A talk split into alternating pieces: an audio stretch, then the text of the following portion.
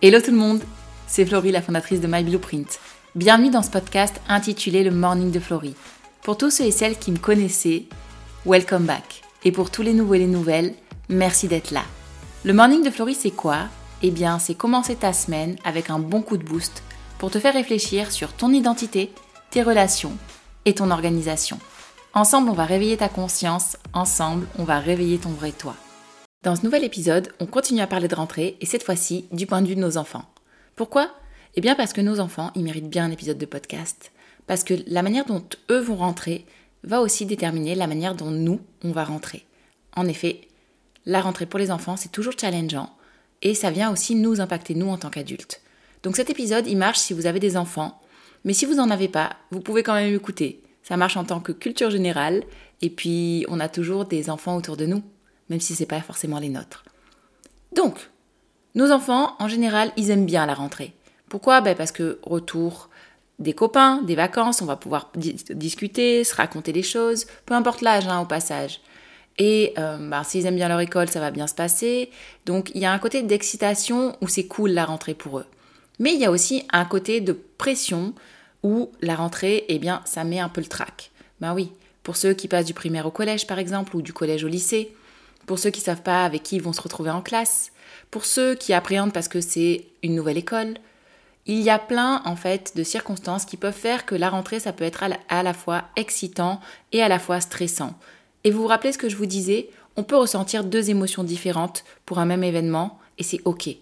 Et en fait la rentrée c'est comme ça, c'est un peu les deux en général. Et même pour nous adultes, hein, ça marche aussi.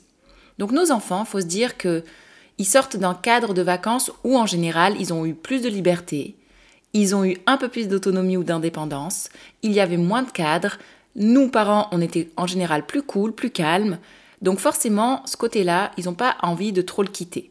Mais en même temps, on sait que les enfants, pour grandir, pour s'épanouir, ils ont besoin d'un cadre. Le cadre, c'est indispensable. C'est ce qui les aide en fait à être en confiance, à se retrouver en sécurité et à grandir de la bonne manière. C'est comme si vous mettiez un tuteur sur une plante qui est en train de pousser. Le tuteur, il l'aide à pousser droit, et eh bien c'est pareil pour nous le cadre pour nos enfants. Donc le cadre, c'est ce qui va les aider à accompagner la reprise, c'est ce qui va les aider à se préparer, à être un état d'esprit de rentrée. Parce qu'en vrai, euh, l'état d'esprit de la rentrée pour les enfants, en général, jusqu'à la veille, ils n'y sont pas trop. Hein. Donc, le cadre, ça va aider à leur donner un accompagnement physique, mais aussi émotionnel. Et c'est surtout le côté émotionnel qui est important. Donc, dans ce podcast, je vais vous parler de trois points. La préparation matérielle, parce que c'est intéressant d'en parler. La préparation mentale et émotionnelle, ça c'est le gros plus. Et la partie organisation et planification, parce qu'en fait, tout passe par là. Cette partie-là, on, a, on a commencé à un peu parler hein, dans l'épisode précédent. Donc, si vous ne l'avez pas écouté, foncez avant d'écouter la suite. Donc, la préparation matérielle, c'est quoi? Bien, la préparation matérielle, c'est tout ce dont nos enfants vont avoir besoin pour bien commencer la rentrée. Donc, ça va passer par les fournitures scolaires, ça va passer peut-être par des vêtements, ça va passer par ben, un nouveau sac aussi, et ça va passer par, par exemple, une session d'étiquetage. Tout ça, c'est bien d'inclure nos enfants. Le rangement, l'étiquetage des vêtements, des affaires scolaires, tout ce dont ils ont besoin. Pourquoi? Parce que nos enfants, ils ont besoin de participer à la rentrée, puisqu'ils sont concernés, c'est leur rentrée. En vrai, nous, on est déjà allé à l'école, on a déjà fait tout ça. Donc, on l'a déjà fait, souvent on l'a fait avec nos parents aussi, donc c'est bien d'inclure nos enfants dans l'activité. Alors je sais pour certains, vous dites oui, mais quand mon enfant il est au milieu, ça prend plus de temps.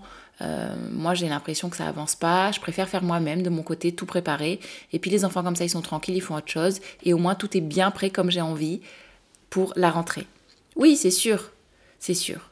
Mais les faire intervenir dans la liste des fournitures scolaires, dans recouvrir les cahiers, dans étiqueter, euh, écrire leurs noms, ça les remet dans le bain.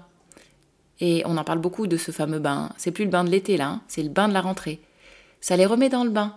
Ça leur redonne, en fait, ça leur remet à l'esprit qu'il se passe quelque chose qui les concerne bientôt et qu'il va y avoir un changement qui s'opère et qu'il faut qu'ils soient prêts.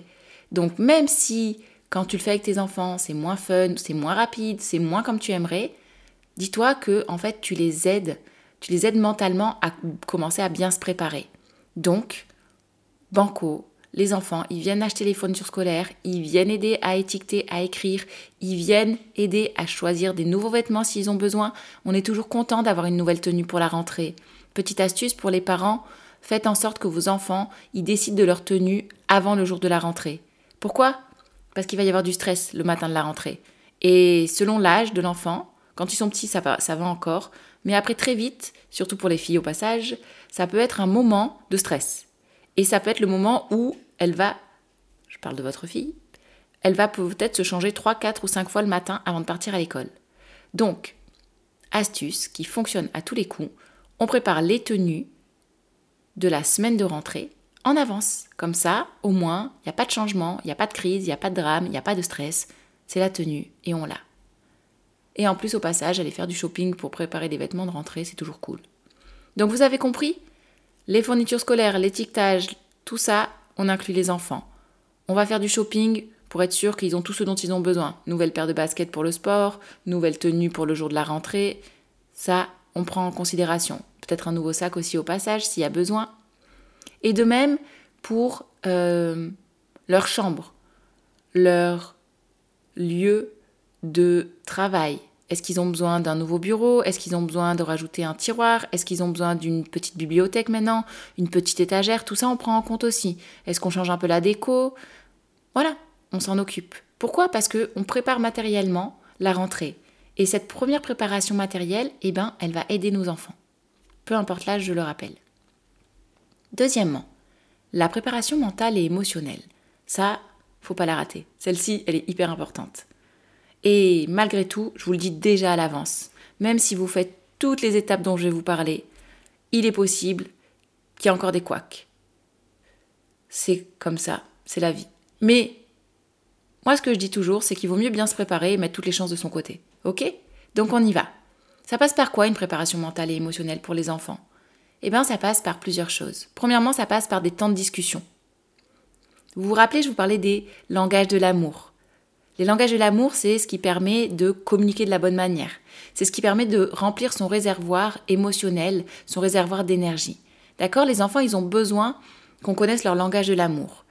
Et même si les langages de, l'amour, ils sont euh, reliés au caractère de nos enfants, il y a des langages de base qui fonctionnent selon l'âge de l'enfant. Et notamment un, c'est le temps de qualité. Quand les enfants sont petits, le temps de qualité, il s'exprime par le jeu. Quand les enfants grandissent, comme les ados, le temps de qualité, il s'exprime par la discussion. Donc, pour votre enfant, peu importe son âge, ayez un temps avec lui où vous allez discuter. Discuter de quoi? Eh bien, discuter de la rentrée. Leur demander comment ils se sentent par rapport à la rentrée. Est-ce qu'ils ont envie d'en parler? Est-ce qu'ils se sentent stressés? Ou est-ce qu'ils sont excités? Savoir si tout va bien. Le temps de qualité lié à ce sujet-là, il est là pour venir jauger un peu. Jauger, juger. Ok, dans quel mood est mon enfant? Dans quel état d'esprit il est? Est-ce que je sens qu'il a la pression? Est-ce que je sens qu'il est hyper à l'aise? Et comme ça, ensuite, vous pourrez mieux l'accompagner si vous savez où il en est. Mais pour savoir où il en est, il faut poser la question. Et si vous posez la question, ça veut dire que vous vous apprêtez à avoir une discussion.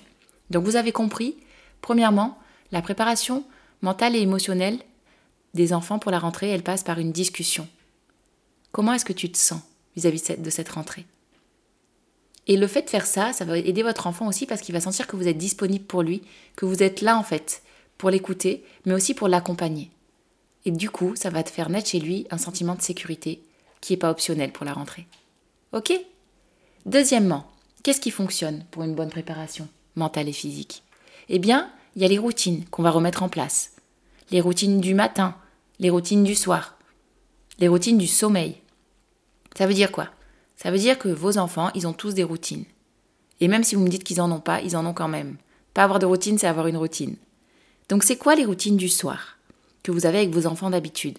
Est-ce qu'après le dîner, je sais pas moi, ils vont se laver les dents, se mettre en pyjama ou ils prennent leur douche? Est-ce que ils vont dans leur chambre faire un temps calme tout seuls Est-ce que vous les accompagnez? Est-ce que vous lisez une histoire ensemble? Est-ce que vous discutez un peu? Est-ce que vous priez avec eux avant de vous coucher?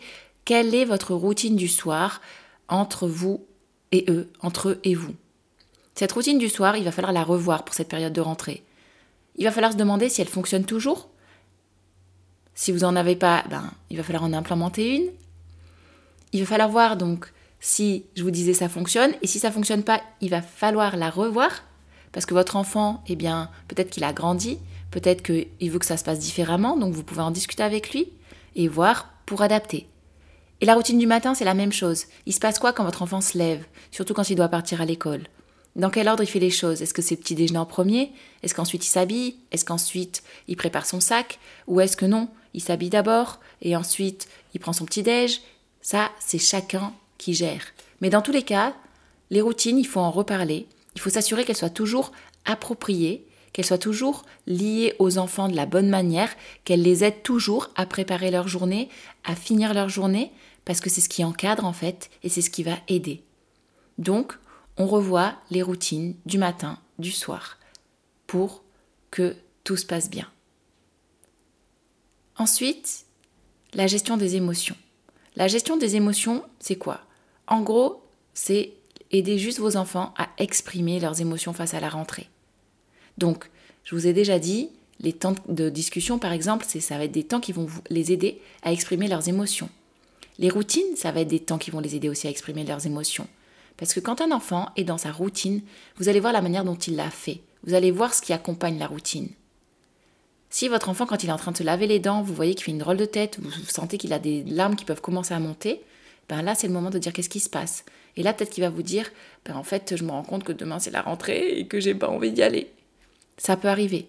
Donc la gestion des émotions, c'est quoi? C'est juste les aider à exprimer ce qu'ils ressentent au travers d'un cadre et ensuite de les encourager. Si vous voyez qu'il y a des challenges, si vous voyez qu'il y a de la pression, n'hésitez pas à encourager les attitudes positives. Alors ça veut dire quoi encourager les attitudes positives?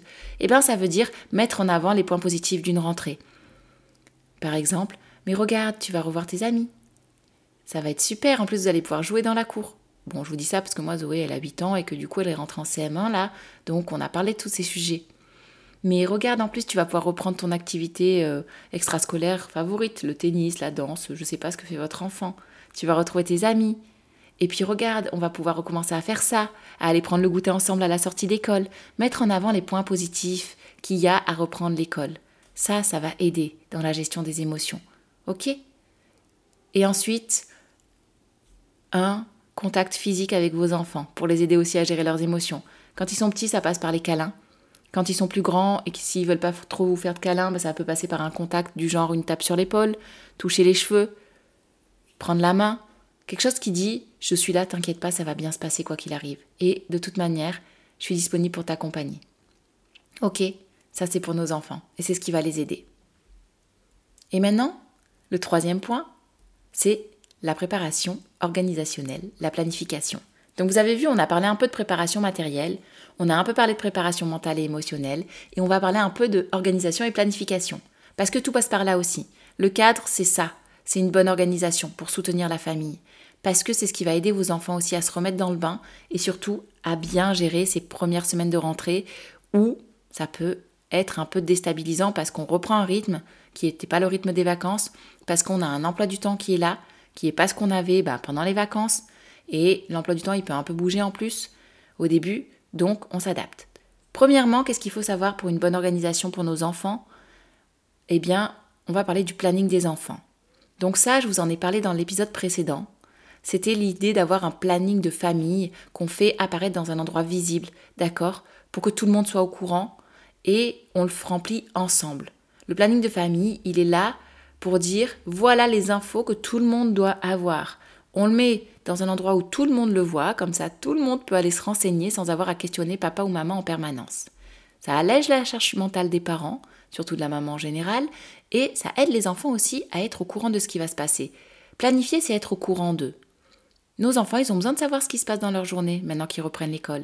Ils ont besoin de connaître leur emploi du temps. Ils ont besoin de savoir quand est-ce qu'ils ont des activités après l'école. Ils ont besoin de savoir quand papa et maman travaillent, s'il y a des jours où il y a des réunions et qu'ils ne peuvent pas venir les chercher. Ils ont besoin de savoir comment ça se passe la rentrée. Donc un planning de famille, ça marche pour tout le monde. Et ensuite, au plus ils grandissent, au plus ils ont du plaisir à le remplir avec vous. Je sais par exemple que de mon côté, Zoé, on, a rempli ensemble le planning de famille puisqu'elle commence des cours de chant. Et du coup, ben, elle a pas mal de, cours de chant par semaine. Et au début, c'est moi qui ai commencé à le faire, puisqu'on avait eu toutes les dates en avance. Et après, je lui ai dit, bah vas-y, est-ce que tu veux faire? Elle m'a dit, bah oui. Et elle a commencé à écrire. Et vous savez ce que ça a provoqué, le fait qu'elle écrive elle-même? Eh bien, ça lui a permis de se rendre compte qui en fait, oui, il y avait beaucoup de cours pour cette histoire de chant.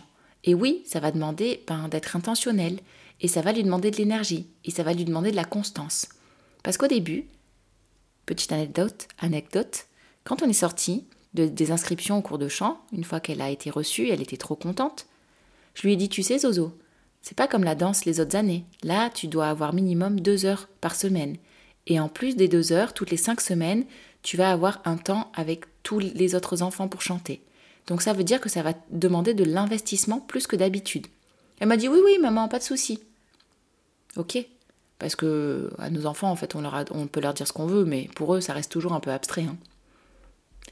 Mais quand elle a commencé à remplir sur le calendrier les cours d'éducation musicale le mercredi, les cours de chant le jeudi, après l'école, quand elle a commencé à remplir que toutes les cinq semaines le samedi, il y avait une après-midi ou une journée entière qui était dédiée au chant, eh bien là, elle m'a dit Ah oui, maman, ça fait beaucoup quand même, comparé à d'habitude. Je lui ai dit Oui, je sais ce que je t'ai dit. Et c'est là où je me suis rendu compte que, en fait, c'était hyper abstrait ce que je lui avais raconté. Mais quand elle l'a vu sur planning, ça a changé la donne. Donc quand vos enfants commencent à écrire dans le planning, vous allez voir que leur rapport au temps va changer et ça va, eh bien, les aider à construire, à identifier, à se sécuriser, à prendre confiance. Ils vont être fiers de le faire, de commencer à s'organiser eux-mêmes et puis ça les aide à prendre conscience de ce que ça va leur demander comme investissement. Je sais pas si vous avez entendu, il y a Flocon, ma chienne derrière, qui vient de se secouer. C'est ça aussi, enregistrer un podcast avec ben, des enfants ou des animaux. C'est ça la vraie vie. Bref, donc vous avez compris le planning d'enfant Ça, c'est un indispensable de la rentrée. Et ça permet aussi quoi? Ça permet de déléguer, donc on n'oublie pas. Deuxièmement, on reparle des espaces de travail. On en a parlé dans l'épisode précédent aussi, on prépare bien sa maison, on a un espace dédié. Notre enfant, s'il passe par exemple du primaire au, collège, il va avoir une charge de travail plus importante le soir quand il va rentrer. Il va avoir plus de devoirs, c'est une réalité. Donc, c'est bien s'il a un endroit dans la maison qui est dédié à ça.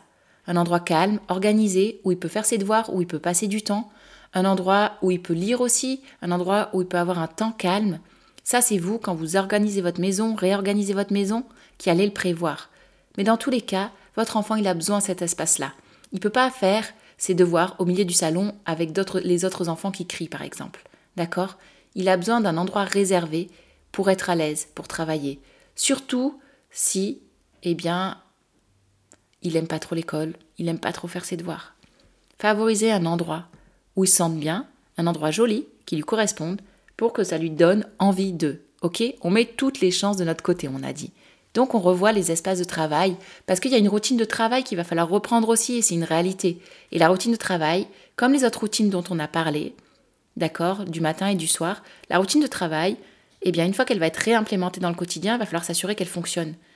Donc peut-être qu'il faudra la revoir un peu au début, mais il faut s'assurer qu'elle fonctionne. Troisièmement, qu'est-ce qu'on doit revoir aussi pour avoir une bonne organisation de rentrée avec nos enfants?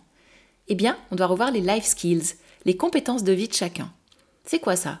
C'est ce que vos enfants savent faire. Parce que vos enfants, entre l'année dernière et cette année, ils ont gagné en autonomie. Ils ont grandi. Et donc, vous savez quoi?